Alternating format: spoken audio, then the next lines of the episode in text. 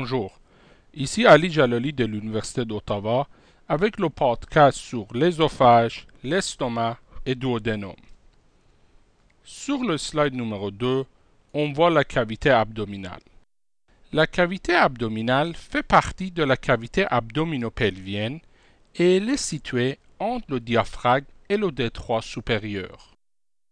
En clinique, on peut diviser cette cavité en quatre cadrans ou en neuf régions. Les cadrans sont soit supérieurs ou inférieurs et droite ou gauche. Les neuf régions sont en haut la région épigastrique et les régions hypochondriaques, au milieu la région ombilicale, les deux flancs et en bas la région hypogastrique et les deux régions inguinales. Sur le slide numéro 3, on voit le péritoine. Le péritoine est une membrane séreuse qui est formée de deux couches, séparées par une cavité potentielle appelée la cavité péritonéale.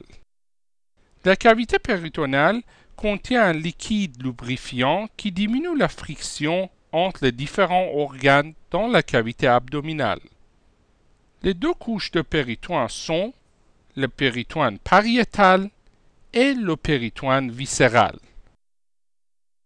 Le péritoine pariétal tapisse les parois de l'abdomen ou du bassin. Le péritoine viscéral forme la couche séreuse des viscères. Les viscères qui sont complètement couverts de péritoine viscéral sont appelés intrapéritonéales. Les autres organes sont appelés rétropéritonéaux. Ils se situent dans la fente rétropéritonéale située entre le péritoine pariétal et le fascia qui couvre les muscles de la paroi postérieure de l'abdomen. Le slide numéro 4 nous montre les organes rétropéritonéaux qui sont situés dans la fente rétropéritonéale.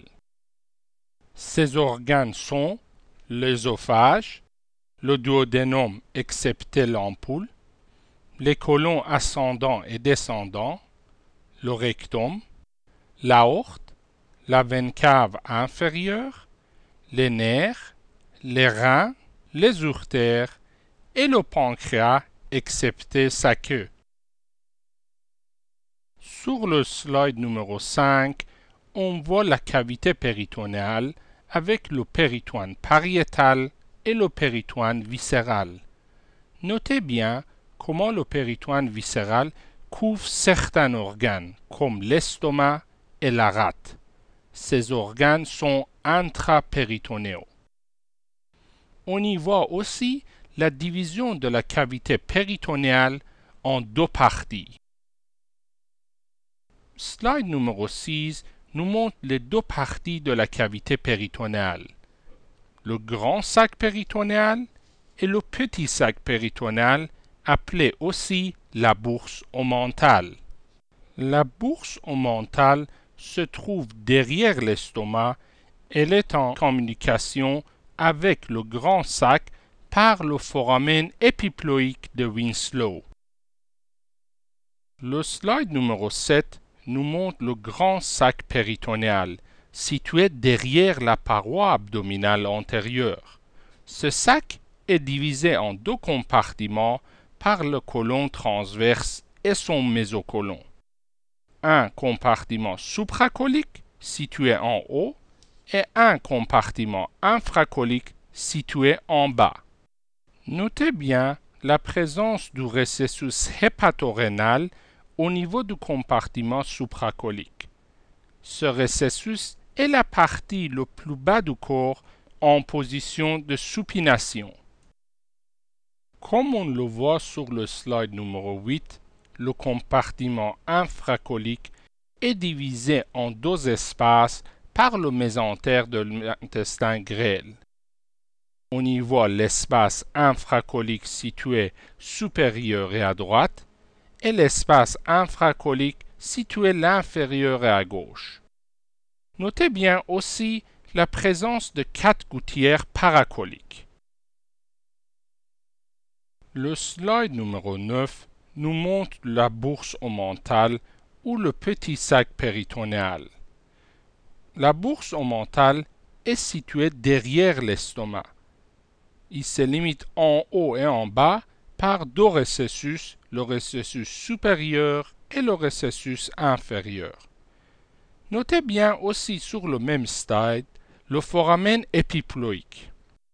Ce foramen est situé entre la veine cave inférieure et la veine porte. Sur le slide numéro 10, on voit les replis de péritoine formés de deux couches.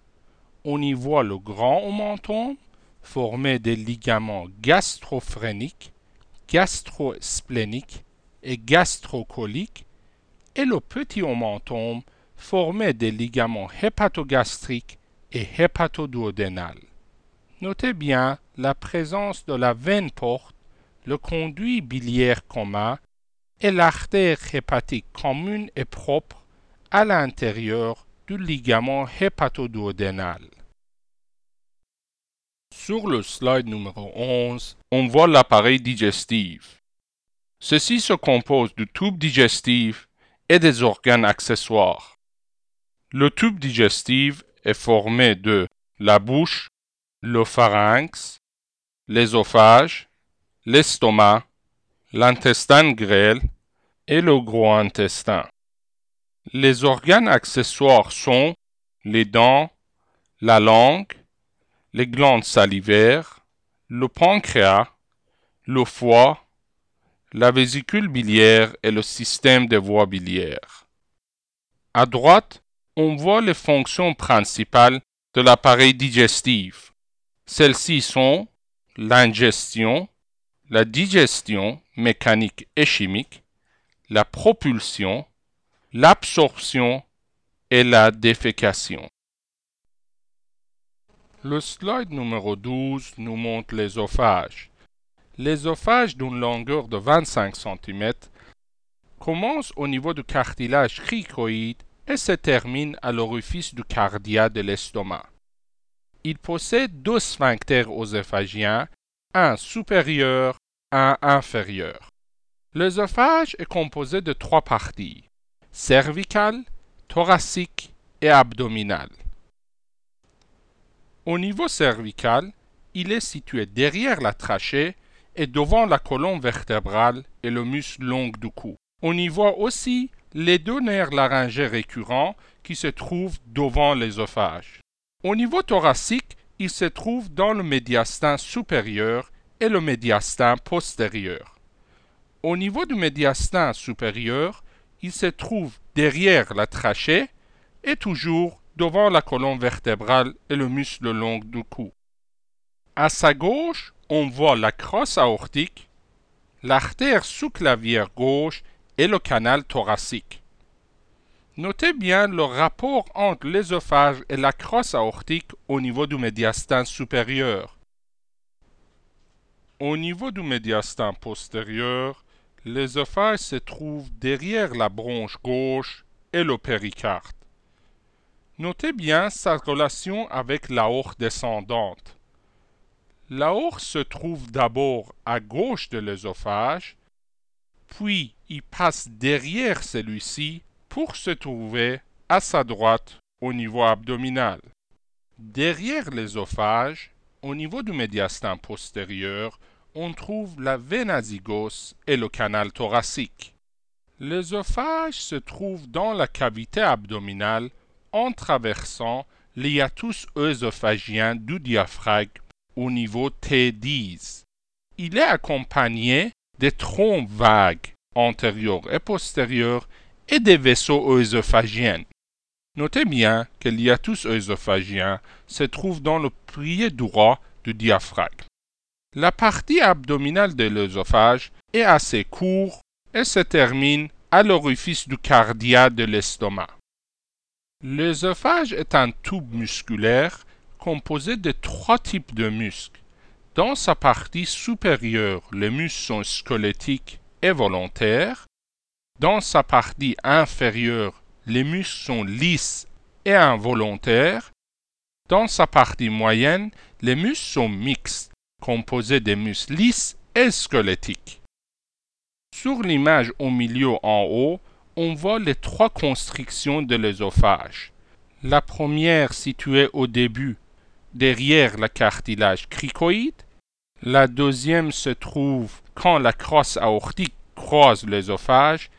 Et la dernière au niveau du hiatus œsophagien du diaphragme. Sur le slide numéro 13, on voit la vascularisation de l'œsophage. À droite, on voit les artères.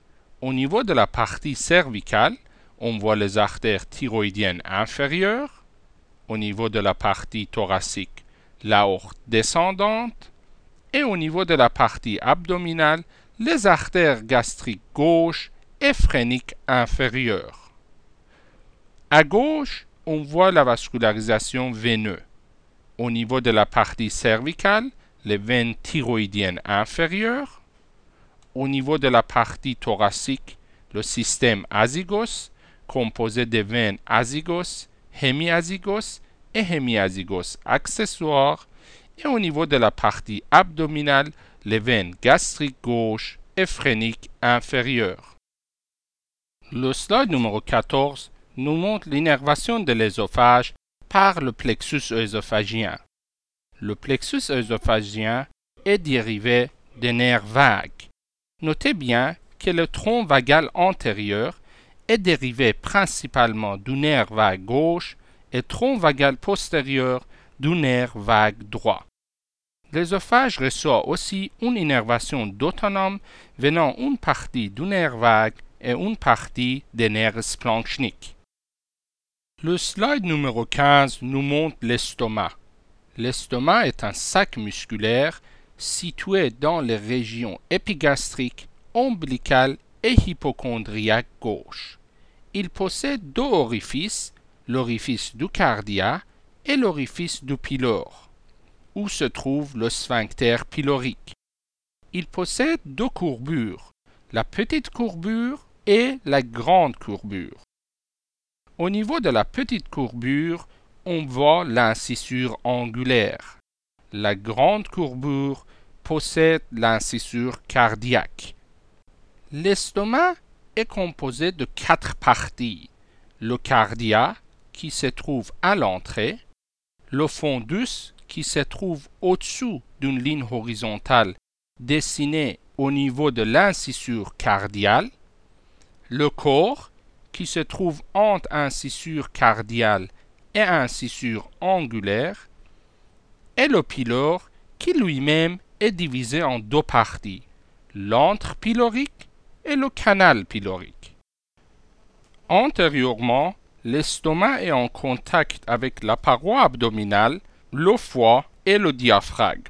Postérieurement, on y trouve le lit de l'estomac qui est séparé des organes rétropéritonéaux par la bourse mentale ou le petit sac péritonéal. Sur le slide numéro 16, on voit l'intestin grêle ou le petit intestin, composé de trois parties, duodénum, jejunum et ileum.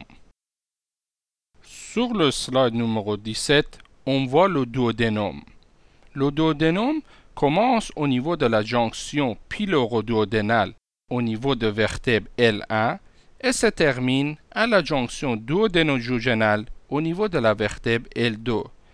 Il est en forme de C qui entoure la tête du pancréas. Sauf son ampoule, le duodénum est complètement rétropéritonéal. Le duodénum possède quatre parties.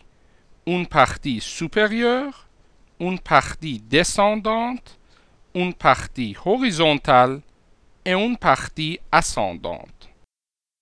Au niveau de sa partie supérieure, on trouve l'ampoule.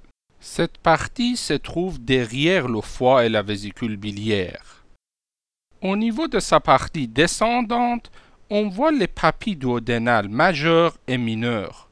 Au niveau de la papille duodénale majeure, on a le vidange des conduits pancréatiques et conduits cholédoques.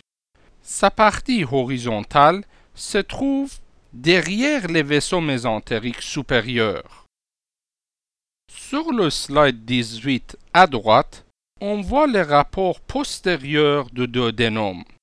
Notez bien que postérieurement au duodénum, on trouve la veine cave inférieure, le conduit biliaire commun, l'artère gastro-duodénale, la veine porte et l'île du rein droit. À gauche, on voit la partie ascendante du duodénum. On y voit le ligament de Treitz ou le muscle suspensor du duodénum qui attache l'angle duodéno-jéjunal avec le pilier droit du diaphragme. Le slide numéro 19 nous résume la vascularisation de la partie abdominale du tube digestif. On y voit les trois branches impaires de l'aorte abdominale, le tronc cœliaque, l'artère mésentérique supérieure et l'artère mésentérique inférieure. Sur les slides 20 et 21, on voit le tronc cœliaque. Le tronc cœliaque est une branche impaire de l'aorte abdominale au niveau de la vertèbre T12. Il possède trois branches, l'artère gastrique gauche, l'artère splénique et l'artère hépatique commune. L'artère gastrique gauche, à son tour, donne des branches œsophasiennes et entre dans la formation de l'arcade artérielle au niveau de la petite courbure de l'estomac. Cette artère donne des vasa recta pour la vascularisation de l'estomac. L'artère splénique se trouve au bord supérieur du pancréas et donne des branches pour l'irrigation de la rate, du pancréas et l'estomac. L'artère splénique donne aussi l'artère gastro-épiploïque gauche qui se trouve le long de la grande courbure de l'estomac. L'artère hépatique commune, à son tour, se divise en deux artères, l'artère hépatique propre et l'artère gastro-duodénale. L'artère hépatique propre passe dans le ligament hépatoduodénal pour se diviser en artère hépatique gauche et artère hépatique droite. L'artère gastro-duodénale donne l'artère gastro-épiploïque droite et les artères pancréatico-duodénales supérieures. Le slide numéro 22 nous montre le drainage veineux du duodénum et de l'estomac qui se fait par l'intermédiaire de la veine splénique dans le système porte. Les slides numéro 23 et 24 nous résument l'innervation de l'estomac et du duodénum. Ces organes possèdent une innervation autonome. Innervation parasympathique se fait par les troncs vagues antérieurs et postérieurs et les ganglions Orbach et Meister. L'innervation sympathique se fait par le grand nerf splanchnique et les ganglions cœliaques et mésentériques supérieurs. Ceci termine notre podcast sur l'ésophage, l'estomac et duodénum.